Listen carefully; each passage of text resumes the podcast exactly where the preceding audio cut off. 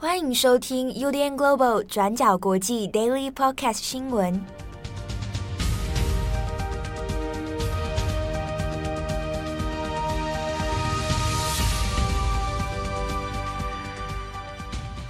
Hello，大家好，欢迎收听 UDN Global 转角国际 Daily Podcast 新闻。我是编辑七号，我是编辑佳琪。今天是二零二一年七月十九号，星期一。好，这个这个转角国际编辑跟各位听友来来来提醒一下哦。嗯，就是大家在家里面的时候，也要注意一下身体健康，还有你的环境卫生。哦，你说我今天早上那个吗？我我哎，我没讲哦，你看你要不要讲啊？我今天早上发在那个我们家的那个放水果的篮子里面，发现我的洛梨就是被老鼠咬了整整一圈。那我现在觉得非常的害怕，在考虑要不要搬家。我老实说，我也我以前也蛮久以前也是家里遇过有老鼠。我那个时候是遇到好像是楼上在装修吧，所以老鼠好像在夹层中面移动。哎呦，那我有发现就是食物被被开封，哦，它很聪明，它会自己开封，还留包装纸下来。嗯，对啊，那。我有一次是他们嚣张到，就是我看电视的时候，它跑到电视机前面。前面是谁？是猫吗？要挡？他就是跟你互互相看对眼。我后来我后来的方式呢，我我并没有去捕抓他或者是杀害他。嗯，我跟他好言相劝。请乔尼吗？没有没有没有，我在家里那时候还没有养乔尼，我在家里面跟大家跟直接呼吁，我说出来，我说老鼠，请你们不要再闹了。你是称呼他老鼠吗？不是说要一个代称，要叫他米奇。没关系，我直接叫他老鼠，让他知道他自己是个畜生。然后就就被你说服走了，是不是？就是经过大概两三天苦口婆心呐、啊，你们要还是要赶快撤离比较好。后来发生什么事，我连我自己都没有把握。这样吓唬就有效了。哎、欸，啊，当然就是把你家中会出现的食物收收好。刚刚全部用那个乐扣盒把东西装一装。对啊，好，所以大家注意环境卫生，不然之后影响身体健康哦。像最近正好就生病了。哦，请他有空的时候来跟大家分享。好，那今天十九号星期一哦，我们来讲几个重大国际新闻。首先，我们先来看一下泰国的学运，它已经抗争到现在一周年了。嗯，在昨天七月十八日，其实刚好就是泰国街头学运的一周年的纪念日。那在昨天呢，他们也号召群众又再一次回到了这个曼谷的街头，一样呢也是发起了对于反对现任的总理帕拉育政府的抗争。总共呢有将近上千人都一起走到这个曼谷的街头。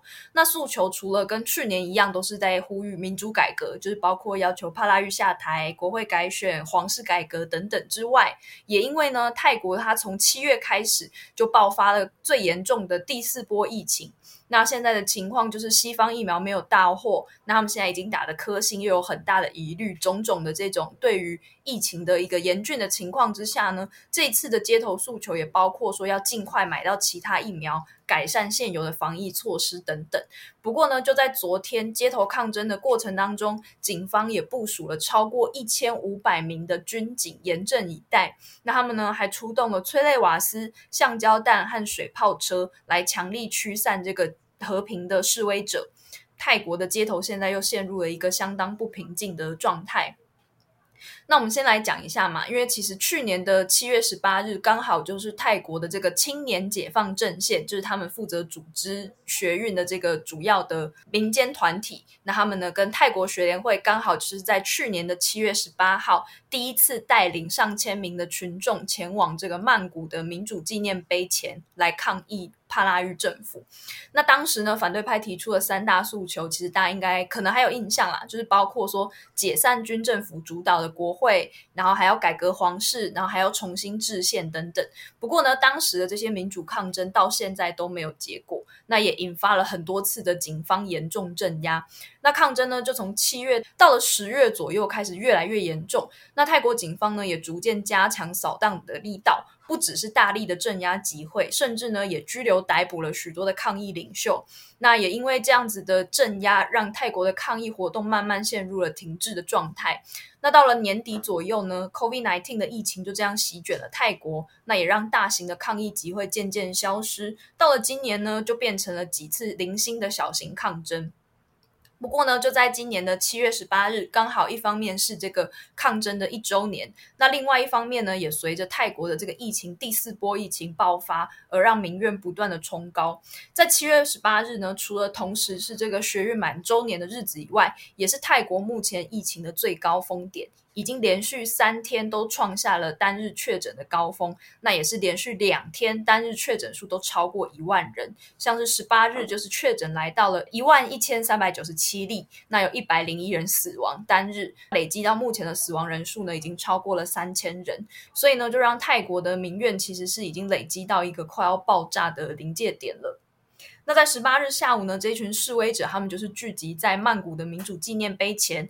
那组织的人呢，还分发了 N 九五口罩啊、医用手套啊、消毒酒精等等的这些防疫的装备。那大家呢，再一同前往去这个政府大楼推进。那也有示威者在上街的时候，就带了这个泼红色油漆的白色麻布袋，他们把麻麻布袋呢一捆一捆扎起来，做成像是裹尸布包着尸体的样子，他们就这样抱着一个一个模模仿的这个假的尸体呢，用来模仿这些。因为疫情而死掉的这些泰国民众，那其中一个抗议者他就说呢，请大家随时行动的时候都要带好这些尸袋，因为这些尸体的袋子呢，其实都代表着今天缺席没有办法到场的人，他们并不是死于病毒，而是死于帕拉玉这个政府的防疫无能的措施。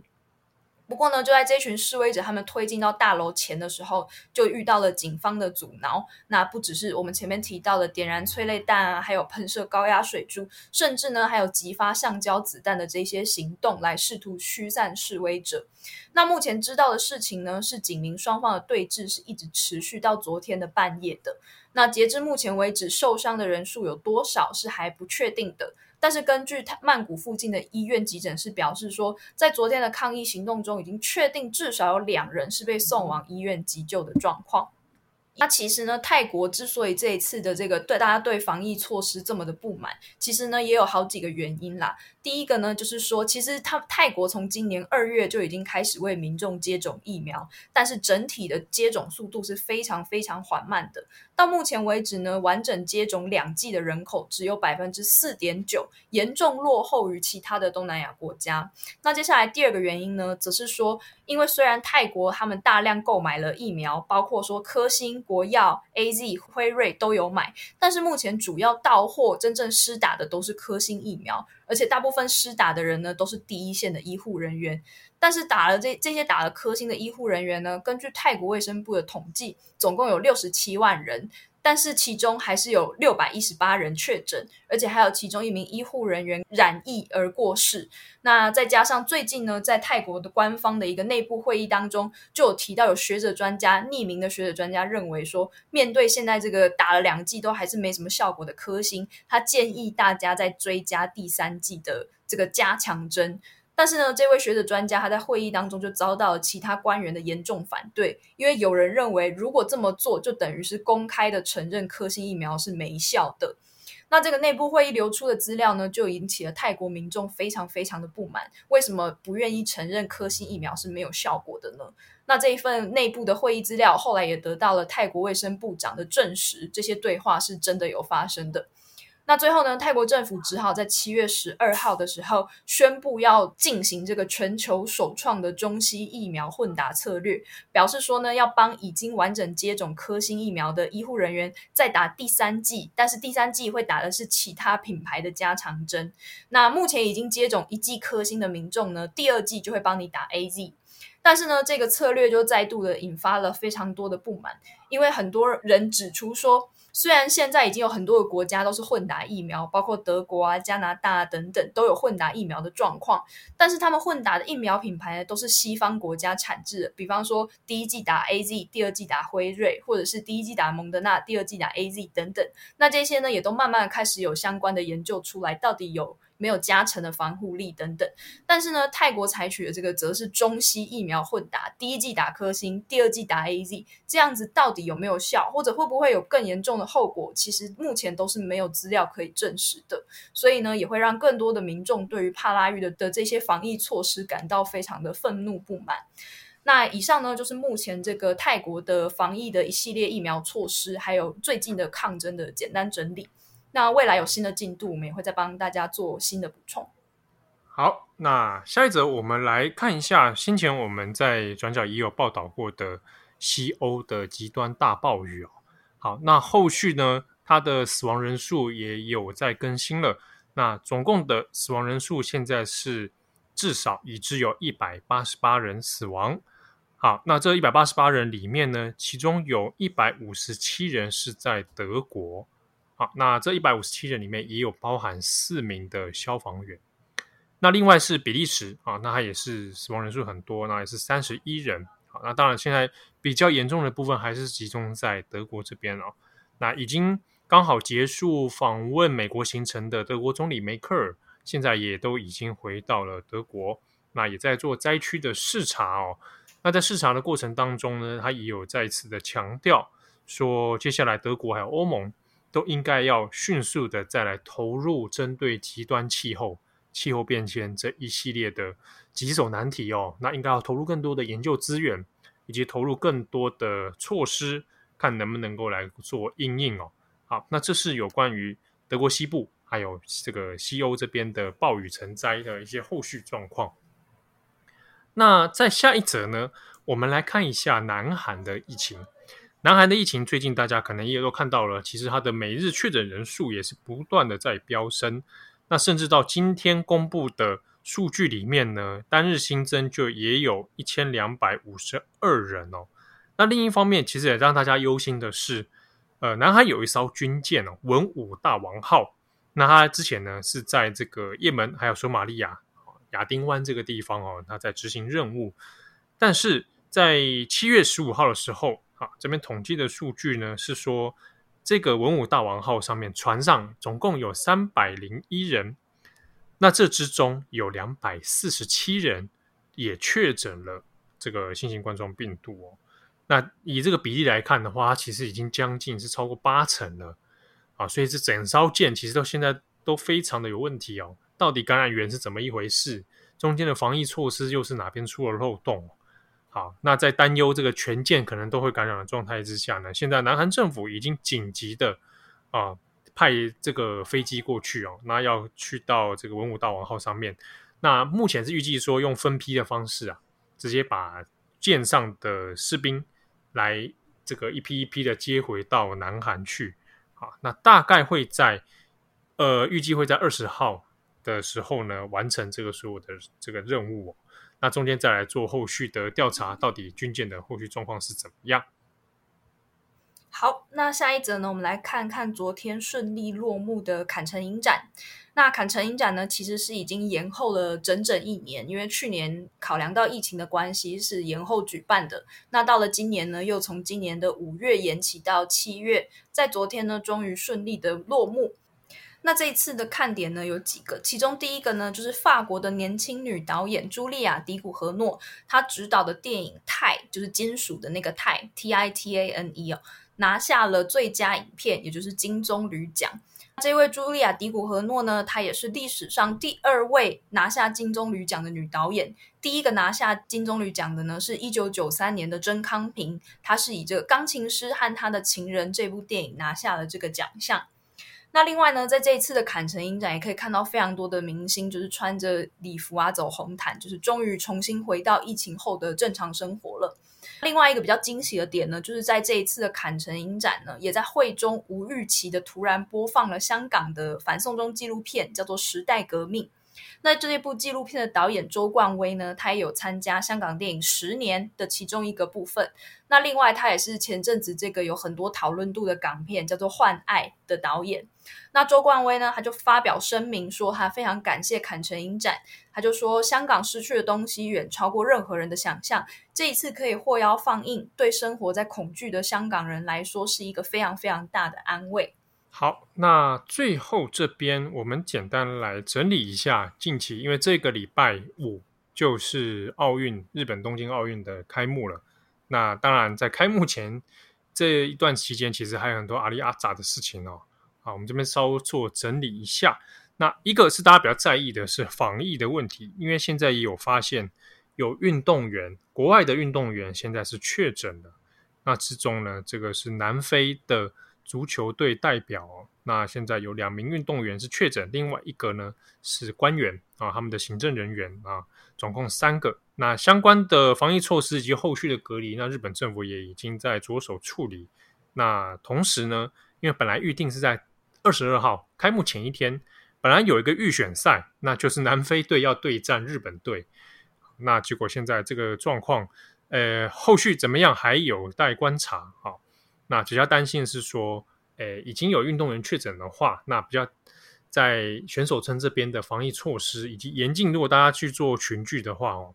那比较有点是危机感啊。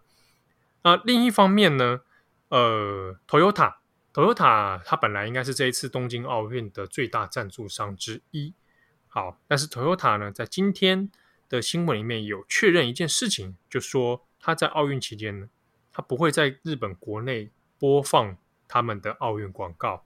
就 Toyota 本来有做了一系列的奥运广告，那他现在确定他不放。但不放的具体原因是什么？他没有特别明讲。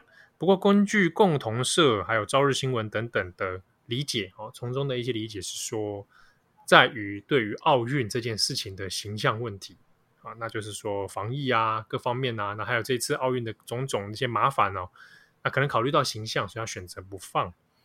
那 Toyota 的社长丰田章男啊，他也确定说他不会出席这一次的开幕式啊。那这是作为呃奥运最大赞助商啊，而且是国日本国内也是国际上知名企业，现在对于奥运的一个态度哦。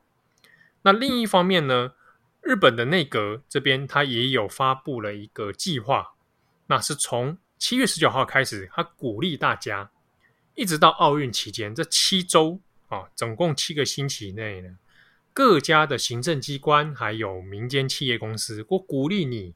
都远端工作，好，他这个就说，我自己讲都有点想笑。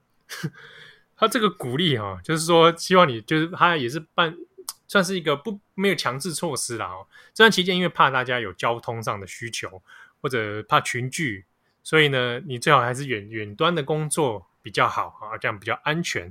所以他们也特别开设了一个网站来辅导你啊，就是说你如果有这样的需求，你可以来联络。那他们提供一些咨商咨询这样子。那如果你是公司行号或者企业呢，你也可以上面主动来报名哦，他就把你列入到那个企业名单里面，就是说你来一起来响应官方的这个活动。啊，那实际上当然这个远端工作来说，以东京来讲，它的产业其实从去年以来，它的实现已经实现实现远端工作的公司算是偏多了啊。那但是呢，全国的规模来讲的话，那其实还没有到那么的。